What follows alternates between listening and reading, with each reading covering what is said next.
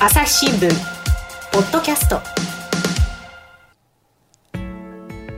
朝日新聞の神田大輔です。えー今回はですね朝日新聞にあの週末版に B というのがありまして、えー週末にですね皆さんにあの別釣りと言いますけれども普段の新聞とはちょっとな別の格好で刷ったものをあのご覧いただいているっていうのがあるんですがその中で毎週連載をしています最終学賞という連載がありまして、えーこの記事を執筆なさっています文化暮らし報道部の佐藤陽記者に来てもらっています佐藤さんよろしくお願いしますよろしくお願いします。ははい、でその最終学章なんですが、これはあの人生の見取りがテーマなんですよね。い、そうです。えー見取りっていうと、つまりどういうことなんでしょうね。そうですね。あのー最後どんな自分の好きなことをやって亡くなるとか、家族にか囲まれて亡くなるとかですね。そうですね。まあそれぞれにあのー多分最後の亡くなり方ってことうん希望があると思うんで、それに沿ってあのーそういう医療者とかうん看護職がサポートしているっていうようなお話をそうで書すねかせていただいてます。もうあのポッドキャストの方にもですね過去3回ご出演をいただいてまして、はい、でやっぱりそのその中でもですねお話ありましたけれども、割とやっぱり日本において、人の死、えー人の最後っていうのがですね、ええまあ、どちらかというと、やっぱりタブー視されがちな風潮あると。そうですね。ただし、これ、誰しも人は最後死ぬわけで、はい私も佐藤さんも 最後に、私もねそうですね亡 くなるという、でこの避けようのないことだからこそ、そこにね、しっかり見つめ合っていこうじゃないかっていうことで、ええそういうその常にそういうその死というものに、見取りというものに向き合ってらっしゃる職業の方なんかにお話を聞いて、はい、でこれを記事として再構成して読んでいただいているのが、この最終学章ということなんですよねおっ。しゃる通りです。はい。でもうあの長く連載をされてまして、えで今も続いてるんですけれども、そうですね。もう140回 を超えましたね。もう簡単に140回と言いますけれども、これ、大変な数でね、そうですねう。あんの毎回こういう人を探してくるのも大変でしょ結構大変ですね。だかうらんまあ、やっぱり2回3回その方のところに通う。って、うんうんうんまあ今ちょっとコロナ禍でなかなか通うのそがうでょう難ねしいんですけど、ええ昔は、昔というかコロナになる前はええもう何回も通って、うんで、面白いエピソードをちょっとそこからちらっと拾ってきてで すね。それをまたね、ご本人が自覚しているばっかりでもないでしょうからね、そうですね。は聞いてみて初めて、あこんなのが面白いんだみたいに向こうは思うなんてこともあるでしょうから、ね、おっしゃる通りですね。この記者が面白いと思うのと、ええ向こうの医療者が面白いと思うのはちょっと違ってる場合もあるの違うで、はいそ。こはもう何度も重ねて聞いていくうちに、そういう話も出てくるそうですね。えーはいそんなこう、さまざまなエピソードの中から、はい今回ご紹介いただくのはどんなケースなんでしょうか。はい、今回はですね食べ物の話で、うん、あのーあの神田さんご存知かと思うんですけど何そでしょのあのやっぱり年を取ったりとかですね、はいはい。あるいはその脳梗塞とかうん、の病気になっちゃうと、いわゆるあの飲み込むものを飲み込む機能っていうのはちょっと衰えてきちゃうんですね。これはね、あのまあ、お正月なんかにいつもこう問題になるのが、お年寄りが餅をね、そう喉に詰まらせそうですてね、救急搬送されて、亡くなるケースもあるっていうことがね、ええありますけれども、やっぱり飲み込む力っていうのが、やっぱり弱くなってしまう、そうなんです、うんあのちょっと難しい言葉で言うと嚥下機能ってい園う芸、はい機能っていう言い方にするんですけど、えー要は簡単に言いますと、あの喉頭蓋っていう口あの口の奥の蓋が、うんうんあの飲み込むときって自然にあの気管を塞ぐようにできてるんですけど、おーその反射神経というか、はい、その反応力が弱くなってきちゃうんですよね。あそうなんでですそね。れで気管に入っちゃったりして、うんうんでそれで誤え性肺になったりということがあるということなんです。ね、そうやって気管に入っちゃったら息できなくなっちゃいますからね、そうですね。大変なことなんですけれども。ええでその食べ物のお話っていうことで、今回はあのどういう方のお話になるんですか、あはい。えええー、とまずその提供する側としてはあの、うんうん歯医者さん歯科医の飯田良平先生という方、歯医者さんえへええがあのフレンチシェフの加藤英二さんという方と一緒になってやったあの園芸フレンチ園芸フレンチあの簡単に言うと、まあ、食べやすい飲み込みやすいフレンチを作ったという、へえでそれを提供したっていうお話になります。あそうなんですね、はいこれ、フレンチっていうことですからね、ええまあ、私もフランス料理なんか、たまにね、いただくこともありますけれども、ええお肉あり、お魚あり、はいもちろん野菜もありっていうことで、なかなかね、こう飲み込みづらい食べ物もあるんじゃないかなっていう感じもしますが、ええこれあの、どんな工夫のされた料理なんですかそうですねあの例えば魚や肉はちょっとピューレ状にして、ピューレね。ピューレにして、ただそれがあのドロドロだとやっぱりちょっと見た目が悪くて、ちょょっと食欲が湧かない部分ありますよね。。うんなのでそれはあの例えばステーキだったステーキの形にまた形を作り直すというか、あ一旦そう柔なんですねらかくしたものをまたお肉の形とか、えへーえするっていうこととか、うんあとあのお魚なんかは少し低い温度でうんへえ長時間あの焼くことによって、はいあの非常に食べやすくなるっていうようなことがあるんですよね。そうなんですか、はい、うんあとはスープなんかはあの、うんうんとろみ剤っ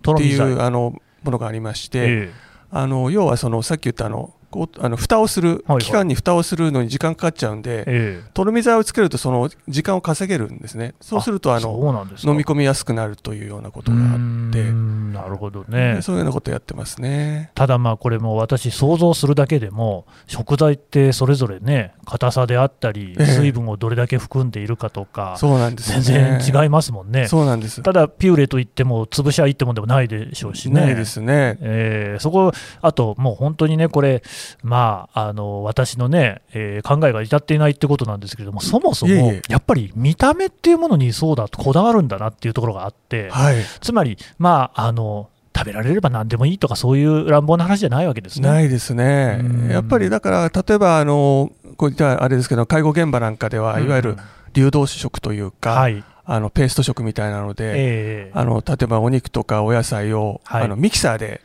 あのまあ、なんて言いますか、あのはいはいはいはい流動的な状態にして食べるってあると思うんですけど、やっそぱうり、ですねなかなか食欲をそそらなくてあーなるほど結構皆さん残したりとか、うんうんあと実際私もちらっとた食べたことあるんですけどあそうですか。やっぱりちょっとこれはなんていうかお皿いっぱいは食べられないなっていうような感じのものでなるほやどっぱりね見。た目っていうのは非常に大事なんだなっていうのを思いましたですね。やっぱり我々も当然、その見た目でもって食欲をそそられるってことがありますし、えええ当然なんですけれども、別にね、あのそういうその年を取られたからといって、ええ我々の延長線上にずっとこういらっしゃるわけですかえそらう。ですそうです。あの食に対してですねそういう欲求というのが突然変わるってわけでもなないわけで、本当にそうですね。ね食べたいものを食べたいっていうそういうことになるんですよね、ええええそうですそうです。うんはい。ただもう恐らしくはそういうメニューを作るっても大変な苦労なんでしょうねそうですね、あの私もこの実際うんうんにその飯田先生と、はいあの加藤さんと、ええええあと管理栄養士さんとか、はいはいあとあの介護食のメーカーさんなんかも一緒になって、へえ1年ぐらいずっと試作を繰り返し てですね、 1年もその仕事が、営業が終わった本当に夜、はあのーじゃあこれ実際にお肉をこういうことをやってみようとか、うんお魚をこういうふうにしてみようとか、うんちょっととろみ剤を少し多く入れてみようみたいなことをずっとやって、あそれでようやく1年かけて、あのスラージュというそういうスラージュエンゲフレンチのあの、え商品名というか、ーへえあのスラージュという、ええ呼んでるんですけど、うんのを完成させて、うんあのそれをそういったあの飲み込みが悪くなった人なんかのご家族に、ええあの提供するようにうんうんうんうんなってます。なるほど、はい、あのそのフレンチのメニューもね、あの先ほど私申し上げた通り、いろんなお肉だ、お魚だ、野菜だ、いろいろあると思いますけれども、やっええぱりそれぞれに作るわけですか、そうですそうですそれぞれにお作りま肉すだけとかそういうことじゃないわけですそようね。です、もうですからフルコースで、フルコースでね。エンゲフレンチのフルコースみたいなのがありましあてー、やっぱりそれぞれにその舌触りであるとか、はいい、ろいろ変えたりするんですか、そうですね、あのですから、うんやっぱり歯がなくてもうんうん飲み込めるうんうぐらいのものを作るというような、うんうんうんあのだからその程度はやっぱりその患者さんというか、あーお客さんによって、それによっても違う微妙わけに、ですねはい、あの変えてはいますね。あーそうすると、そのとろみ剤といっても、いろいろその微妙なバランスなんでしょうね。おっしゃる通りですね、ああーのその量の加減っていうのは非常に難しいなるとおっほしゃってどましたです。なんか職人技みたいな感じになってくるんですかね。本当そうですね、あもーうフレンチシェフの職人技になると思いますね、そこは。ただ、そうやってお聞きをすると、やっぱ医療に似てる部分もあるのかなと、つまえり患者さんごとにね、それぞれその、ね、施術の仕方も違ったりとかそうですねまああるでしょうけど、そういったやっぱり一人一人とそういうところで、まあ、対話しながら、そんな感じでね、あの料理を作ったりっていうこともあるんですかね。はい、おっしゃる通りだと思いますね。なるほどええでそのフレンチのレストランが横浜にあるんですか。横浜にあって、実は残念ながらね、あのええ去年、去年だったかな、はは12月にちょっと閉店しちゃったんですけれえど、ーあそうなんですか。ええあうんの新横浜の駅からちょっと歩いたところにあるんですけどう、ーん残念ですね。残念ですね、本当に。あんまりそういうお店、あのレストランなんてたくさんはないわけですかね。そうですねあの、それでも今、ちょこちょこ出てきてあ少しずいつええて、あのやっぱりそういった園芸食とか介護食っていうことに対して、うんあのだんだん関心が出てきたので、そうでしょうね。あのまあ、この、えー、と半蔵屋さんってこのお店言うんですけど、はい半蔵屋さんほど本格的じゃないですけど、ちょっとメニューにうんそういうちょっとなるほ飲みど込みやすいものを一つ、二つ入れるみたいなことはやってるとこもありま出てきてあみたいですねそれこそ高齢化と言われて久しい日本ですからね、ええそういったこう、ね、お店あるいはメニューみたいなのが、ね、どんどん増えてくるといいなっていうふうに思いますね。そうですね、うんはい朝日新聞ポッドキャスト共に考え共に作る音声による新しい報道の形朝日新聞ポッドキャスト国内外250を超える取材拠点約2000人の記者が追う世界の今地域の声しかしあなたは知らない新聞には書かれていないことがあるニュースの向こう側を語り合う朝日新聞ポッドキャストでまあ、ここまではですね、うんうんそのえー出す側のお話聞いてますけれども、ええ具体的に患者さんのお話っていうと、例えばどんなことがありますか。あそうですね、はいあの私がちょっと記憶にあるケースで言ったら、はいはい80代の女性の、えええー80代後半の女性のケースでですうね、んうんはいであのちょっと病気で3ヶ月ぐらい入院してる間に、えちょっと誤嚥性肺炎を起こして、えはい、えーいわゆるあのお医者さんからもう食べちゃだめだというね禁食っていう禁じる食って言われてしまってなるほど、で退院した後ももう食べれないってええいうような、も厳うたしいですね食べるなっていうようなことを言われたらしいんですうね、んうんうんただそのお嬢さんうが、んはい、あの入院する前はもうバンバン食べてたと、はいバンバはン食べてたのに、ええそんな3ヶ月、い、はあい、入院しただけ食べれないわけがないと言ってほうほう、この飯田先生に連絡を取ってへえ、でちょっと検査してくださいということで、まあ、飯田先生がその飲み込みの検査をしたら、うん、まあ、そんなに悪くないと、へえ、あのーまあ、注意して食べさせれば、うんうんうんた食べられるというようなことになってなるほど、であの少しずつあのやろうとしたらちょっとその方が急変しちゃってですね。あらあら、ええはい、でまあ、87歳で間もなく米寿の誕生日っていうことだったんですけど、あーはいはい、それじゃあ米寿の誕生日をちょっと早めようっていうことになっえて、えその時にあの園芸フレンチではですけど園芸ケーキですねケーキ、フェリシテっていうあのへーやっぱり飲み込みやすい加あ工したあのホワイトチョコレートなんかを使ってですねあーあのパサつきをなくしたようなるんケですねーキがありましへて、えそれを出したらうんあのホールの8分の1を完食88歳間近の人が完食してしまったというへそえんなことがあって、でも美味しい美味しいって言って、もうそんな、うんうん食べたの本当久しぶりだって言って、まあそうでしょうねお嬢さんがすごい喜んでて、こあーなるほど、とね、がありました。やっぱりその、もともと食べることがお好きな方なんですかね。そうですね、うん食べることが大好きな人で。なるほどはい。で、その、まあ、あの、医師の方もね、最初にね、あの、見た方なんかも、それは確かに、あの、危険のあることっていうことですから、ええその、すぐにはね、そのなかなか進められないっていうところもあるんでしょうけれども、ええその飯田先生はこれ大丈夫そうだっていうふうに判断した。飯田先生はそういうところはもうたくさん見てらっしゃる方なんですかもうそうですね、ええ飯田先生、どうだろうな、まあ、ひ何百人単位では見てますね、なるほど。歯医者さんっていうことでしたよね。ええ、そうです、でその歯医者さんですから、まあ、口の中は多分それは見るんだろうなと思うんですが、ええあの飲み込んだりするっていうことになると、またちょっと違うのかなという気もしますけれども、飯田先生はその辺もご専門。そうですね、あのうまあ、せあのちょっと細かい話で言うと、うんまあ、そこってあの歯医者さんと耳鼻咽喉科とのちょうど重なるところ重なる部分でしょうね、であの歯医者さんももちろんそういった園芸内視鏡検査みたいなことをやれるということはは認,、認められていいてて、ええそうですね、ちょっと歯医者さんと、ちょっとイメージがもしかしたら神田さんね、少し、そうなんですよ、なんつかないかかもしれない私が行くときは大体虫歯見てもらったりとか、そうで歯石取ってもらったりっていうイメージですけど、歯医者さんって実はそういうところも見てくださるんですね。そうなんです、あーの飲み込みのところもやっぱり歯医者さんううのう、うんはい、でもその飯田さんがそんなに何百件も見てるってことは、やっぱりそういったことにご関心が向いてらっしゃるんですか。そうですね、飯田先生はそちらの、まあ、うんご専門ですね、専門なんですね大学の方でもずっとそれを研究されていて、飲み込みの方を飲み込みの方をうーんはなるほど。い、はい、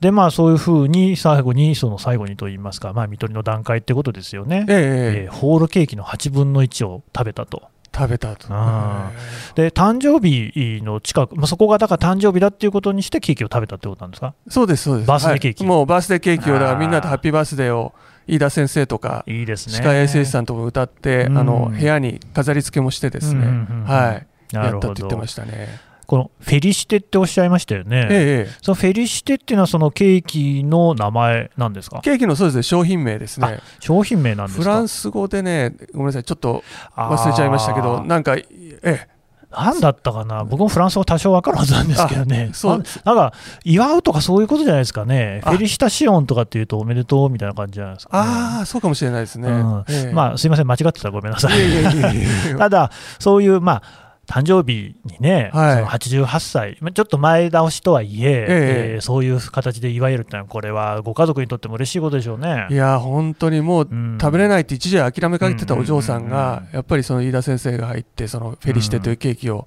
うん食べれたっていうことでもう本当に亡くなった後もうんすごい涙ながらに感謝されてたって言ってました、はい、娘さんとしてもやっぱりその最後食べてもらいたいという気持ち強かったんですかね。そうですねやっぱり食べるのが好きだったお母さんだったので、うんはいはいこれやっぱりその普通のケーキとは全然違うわけですか。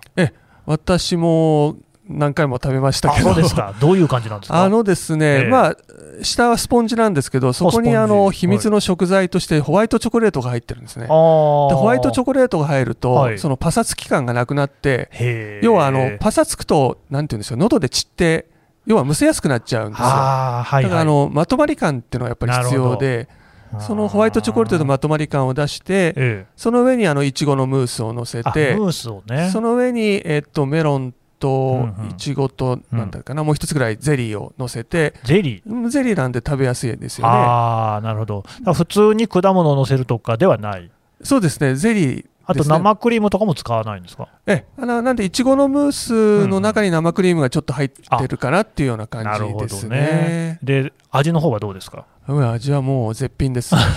もう、いや、ですかやらっ、ぱ園りそ芸、そこなんだな。はいうなんです、そうなんです。園芸フレンチもすべてそうなんですけど、はい。もう普通の人、普通の人って言葉はあれですね、その要はご家族がええ。一緒に食べられるっていうコンセプトなんですようー。んなるほどね。あうんうんうのんなのであの、別にその病気の方のためうんに作ってはいるんですけうど、んうんうんそれでご家族3世代みんなで楽しめるっていうようなこと。そこですよね。えだからやっぱり我々この流動食っていうような言葉だとどうしても想像するものがね、ええちょっと違ってくるじゃないですえか。そうですね。あるいはまあ私の経験で言うと、私ももう今ね、子供少し大きくなりましたけれども、赤ん坊の時なんかはね、やっぱりこの、あ離乳食なんていうのは、ぐちゃぐちゃにすりつぶしたものを食べさせるっていうのがありああまそすうけですど、ね。懐かしい。そういうことじゃないわけですよね。そうじゃないですね。ちゃんとした食べ物であって、たはだい、ちょっとこの飲み込みやすくなってるよっていうのが、そういうこう風に使われているっていそうです。作られている。あの全くだから見た目では、うんうんこれが園芸食とか介護食っていうのをあの、うん思う人は多分誰もいないかなっていう感じですね。そうなんですね、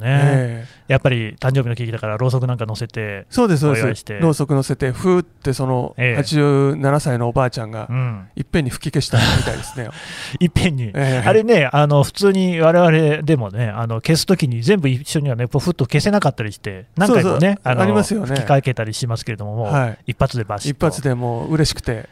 いいですよね、やっぱりそういう最後の最後までね、はい楽しいことがあるなんていうのはね、そうすると、こう我々にとってもこう嬉しい気持ちになりますよね。そうですね、ん自分も最後ね、こうして美味しいものをね、いやー、僕もやっぱり最後もね、美味しいもの食べたいですもんね。あうーん美味しいものを食べたいし、美味しいものも飲みたいですしね、あれあの佐藤さんはどっちかというと、のんべいの方ですかのんべえですね、結構、どんなものを飲むのが好きなんですか私、最近はワインが結構好きで、ああ、はいいですね、ワインなんかもそういうふうにお年寄りでも飲めるようなものもあるんですか実はあるんです、ああのるとろみつきワインって言って、とろみつけるんですあかのあのさっきのそのとろみ剤っていうのをワインに入れはるいはといですね、やっぱり飲み込みやすくなって、はあ、普通の液体の状態よりもとろみがついてる方が飲み込みやすいそんうですね。なんです、あうのんさっき言ったみたいに、あの要は、きなんていうんですかね、あの気管を防ぐその機能がちょっと衰えちゃうので、ええ、あの飲み込んで、そのなんていうか、スピードを、喉を通っていくスピードを遅くすることで、なるほど。そのなんか時間を稼ぐっていうんですよああ、そういうことそうですいか。うイメージです、ごめんなさい、説明が。へーでアルコール入ってるんですね。アルコール入って て、なぜか、はいとろみつきのお酒の方が酔いが早いんですよ。えー、そうなんですか。なんあっかてそことはの、もう飲んだことあるんですね。もう何回もあ ります。あそう、早いんですか、回るのが。回るのがなんか早いんですよ。あなんかね、それも、とろみついてるから、なんですかね、なんうんうんか、お医者さんがなんか理由理由を言ってたような気がしますけど、はうい。ーんなんかその不思議な感じしますけれども、ワイン以外にも日本酒とかもあったりする。え、日本酒はもう製品化されていて、あそうなんあですか。のとろみつきの日本酒っていうのはもうええ売られていますね、トトトロトトロ酒っていう名前で、ああ、トロトロしてるからですかトね。ロトロしてるから、へえ、い、や、なんかこれもまた広がっていきそうな話ですよね。そうでですね、もうこれからうん高齢化進んでいって、そうですよね。多分これからどんどん需要が出てくると思いますよね。うん。たたビールとかね、炭酸飲むのはちょっと難しいかもしれませんけどそうなんですね、ビールがね、ちょっと難しい、でも、焼酎とかはいけそうですよね。焼酎いけますねうんあの他にもウイスキーとかでも何でも、そうです、そうです、蒸留酒系は何でもいけそうですよね。何でもいいけますけうね、ん。あのとろみ剤の、まあ、量の加減をちょっと気をつけてうん、うんうんあんま。り逆にとろとろしすぎちゃってもダメなので、なるほど。ええいえやーでもそこも大事で、結局、その食べる方ももちろんね、お好きな方いっぱいいらっしゃるけれども、ええもう飲む方が好きだっていう人もこれはたくさんいますからえ、ね。いやーやっぱ最後の最後まで飲みたいっていう思いは、ね、私も含めてありますからね。 だって、我々もね、まあ、私なんかそうなんですけどもね、墓参りなんか行っても、やっぱ僕の亡くなった母なんかも、ええもうとにかくこうビール好きだったもんですからね、ええそのビールを備えたりとか、あるいはね、お墓にね、かけたりなんてこともするじゃないですか。ありますよっねて。いうことを考えると、やっぱり最後の最後もね、ええお酒飲んでね、それで死ねるんだったら、それがいいですよね。いや、本当そう思います。うんはすみません、ちょっと酒の 話が若干の伸びてしまいましたけど、他にもなんかあの患者さんのケースなんかでご記憶なとこありますかい、そうですね、はいあとはあのちょっと難病の方で、もう飲み込む機能がまあほとんどないっていう方にこんなことをしたってケースがあったんですけど、はいはい。ええあのー松茸と牛肉だったかなほのうエキスほうほをうほうほう絞っ、て、本当に今のこのお皿にええちょっとぐらいの,、あのエキスを絞ってですね、うんうん、それを本当飲んでもらったと、へでえ。それがまたすごいやっぱりエキスが詰まっていて美味しくあのそれは私はちょっと食べてはいないんですけそうど。なんですか。えうんえでそこにあの3世代の家族が来て、うんうんうん他の、あのー患者さん以外のご家族についてはあの、うん普通の園芸フレンチをうんうんうんうん食べて、でその難病の患者さんは、うんそのエキスのしうんあの汁、まあ、ちょっととろみをつけてうん飲んで、あー非常に喜ばれてでその松茸のあのそのエキスを取った松茸はそこにテーブルに置いてうんうんあそこであの、まあ、みなんていうかメモを楽しませてあー楽しんでもらってっていうこともそういうのもね、やっぱり大事で。ありましたね。そのさっきご紹介いただいた80代後半の方のケースですと、ええまあ、まだあの少しは食べられるというか、飲み込めるっていうような話でしたよね。そうですで今の方だと、やっぱりそこももうかなり難しくなってるような感じだったんですかそうですね、もうちょっとやっぱりあー難病なので、うんうんもう飲み込むその演劇機能っていうのが、まあ、一般の人のもうそうですね、例えばうん10%とかそれぐらいしかなかったんじゃないかなと思うんですけあど、それでも、まあ、例えば松茸なんていうのはね、あの香りであったり、味であったりっていうのそうですは、あのエキスとして抽出すれば、ええあの楽しむことができると。そうです、そうです、香りも楽しめますもんうねん。なるほどね。ええだからまあ本当にそういう機能がと失われていっても、ええ最後までその食の楽しみっていうのはあの味わえるわけなんですね。そうですね、あうんの本当に見る見るだけでもね、楽しめるしうんうんう、んあと香り、うんええからも楽しめますからね。ただどうしてもやっぱりそのね我々普段普通に食べられる状態でいますと、ええそういうところまでこう意識が至らないですよね。そうですね、んあのなかなか普段は私含めてそうですけど、その食べられなくなるってことはなかなか想像できないと思うんですけど、うんうんうんうんやっぱりあのその、ね、時のことをちょっと想像しておくことが必要かなと思いますね。でここまでその登場されてきたその、ね、飯田先生であったりとか、あるいえはえそのフレンチの、ね、シェフの方であったり、ええそういうその製品を作ってらっしゃる方々っていうのは、やっぱりそういうところを想像して考えて、はい、えーでまあ、自分でも試して、いろいろ試行錯誤をして作ってるってことなんですよね。そうですね。だかうんらそういうことを、た特に飯田先生なんかは。あのまあ、年取ったり病気になったうんふうんうんうに飲み込めなくなるんだよってことを、まあうん例えばご講演とかいろんなところで一般の人に、うんまあ、啓発みたいなこともしていて、うんうんええだからまあ今の元気なうちからそういう時のことをちょっと想像してうんおくといいよってことは飯田先生なんかずっと言ってますね。だから皆さんそれぞれの形で看取りであるとか、ええあるいは死っていうものに対して向き合ってらっしゃるってことですね。そうですね、はい、うんやっぱりそういう人たちがいるっていうことでこう豊かな老後みたいなのがね見えてくるとやっぱり我々もこうねじゃああの年老いた時に心配不安ばっかりなのかっていうことをね考えがちですけどもそう,、ええあそうでもないなっていうねいやー本当に僕もこの取材して、ええ自分自身が少しなんかあの安心できたといちうょっかと気が楽になるという気が楽になったと肩いの荷うがか下りるというかね、うんありますねうんどうもね暗い話が多いですけれどもそうですねでもないんだぞっていうことでね、えうんえわかりましたどうもありがとうございましたどうもありがとうございました。朝日新聞ポッドキャスト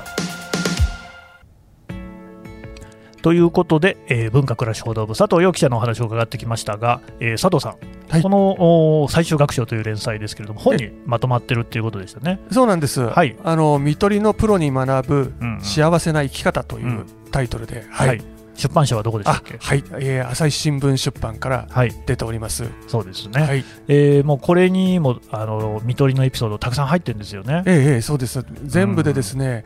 えーっと約80ぐらい の事例を80事例、えーっとはい15人の専門家の先生方がいわゆる語るような感じうんあの優しく語りそうなかんけでるすよようねな感じではい最終学習はいつもその一人称でそれぞれの、ね、専門家の方がお話になるような形でねそうなんです書かれているえ書いてるのは佐藤さんなんでし ょえそうです私が書いてます構成をして ね、ええまあ、ご本人えにえもこうなんか確認をした上でってことではあるんでしょうけれどもそうですはいいやーでもねそれがねやっぱりねまた普通のこう新聞記事と違ってね、ええこう読んでるとこうグッとくるみたいなのがあるんですよね。あうんあそうですねだからさっき神田さんおっしゃったようにその死というテーマって結構やっぱりタブー視されがちなんですけど、うんうん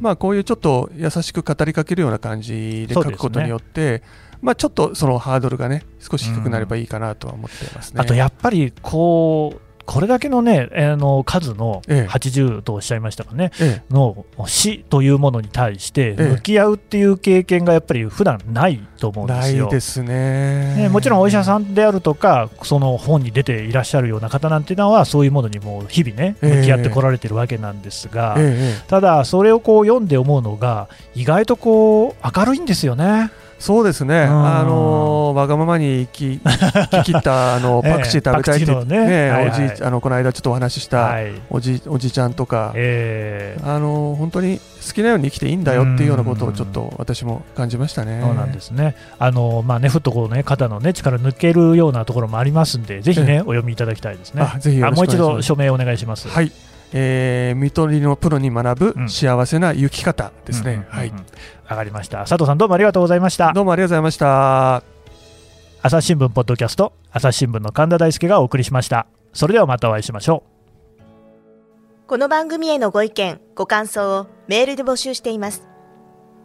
podcast.asahi.com p o d c a s t アットマーク朝日 .com までメールでお寄せください。ツイッターでも番組情報を随時紹介しています。アットマーク朝日ポッドキャスト朝日新聞ポッドキャストで検索してみてください。